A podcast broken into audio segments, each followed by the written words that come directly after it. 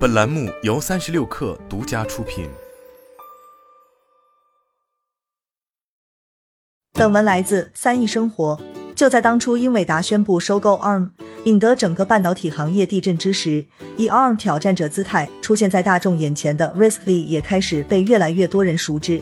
在日前举行的 RISC-V 峰会上，高通产品管理总监 Manju Varma 发表了演讲，并强调，自2019年的骁龙865开始，他就已开始帮助推动高通公司整个产品组合的 CPU 战略和路线图转向 RISC-V 架构。根据 Manju Varma 的说法，RISC-V 是专有 ARM 指令集架构的新兴替代品。高通公司现在在 PC、移动设备、可穿戴设备、联网汽车以及 AR/VR 头显的 SoC 中使用 RISC-V 架构的微控制器，并且迄今为止，高通已经出货了超过6.5亿个 RISC-V 内核，成为了 RISC-V 实施的领导者之一。从不久前曝光的高通与 ARM 间的诉讼文件，到如今高管在 RISC-V 峰会上的发言。似乎高通与 ARM 这一对曾经亲密无间的合作伙伴要一拍两散了。事实上，作为 ARM 阵营的代表，高通最终选择与 ARM 决裂，可以说是后者一意孤行的必然。从此前曝光相关的法律文件中，就不难看出，ARM 的诉求与高通的核心利益可谓是背道而驰。更准确的说，ARM 几乎是在尝试驯服高通。ARM 被曝将从2024年开始。将技术许可授权给 OEM 厂商，而非高通、三星、联发科等半导体设计公司。与此同时，据称 ARM 方面还告诉 OEM 厂商，半导体设计商将无法提供基于 ARM 知识产权的 SoC 其他部件，而是由 ARM 的新许可直接提供 GPU、NPU 和 ISP 等。毫无疑问。如果这一传言属实，也就意味着 ARM 相当于是在掘高通的根。毕竟，围绕智能手机的相关业务是高通公司营收的半壁江山。近年来，高通的骁龙移动平台能够在安卓阵营稳居第一，靠的是正是与 ARM 提供的公版 GPU、ISP、NPU 完全不同的 Adreno GPU、自研 ISP 以及 NPU。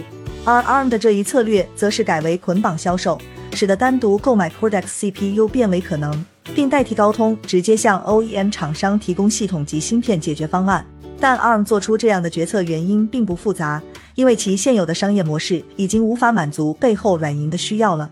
而 ARM 能够在移动互联网时代大放异彩，其所采取的开放式商业模式无疑是重中之重。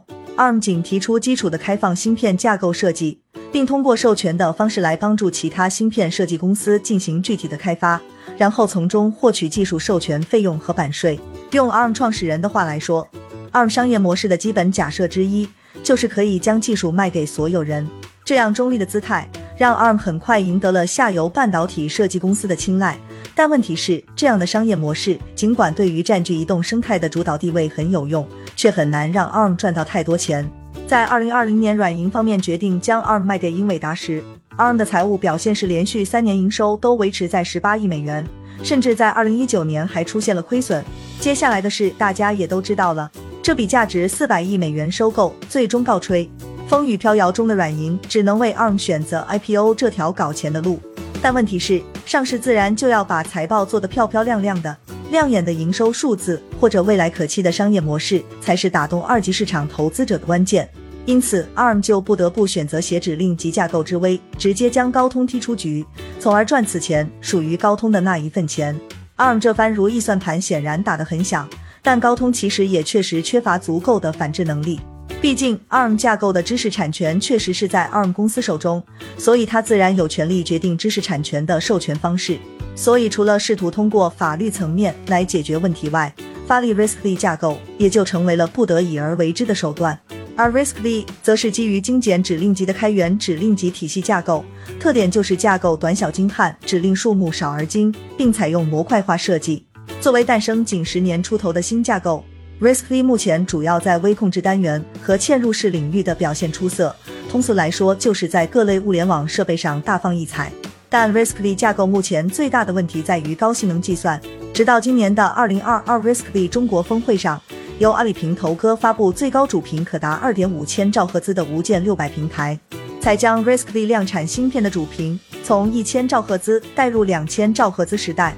年轻的 RISC-V 确实并没有什么历史包袱，所以企业无需担忧后向兼容的问题。但在高性能计算领域，RISC-V 架构在技术可靠性、产品稳定性、软件生态等方面都还是一片空白。所以高通如果真的希望借助 RISC-V 来摆脱 ARM 的钳制，推出基于 RISC-V 架构的移动 SoC，可能才是重中之重。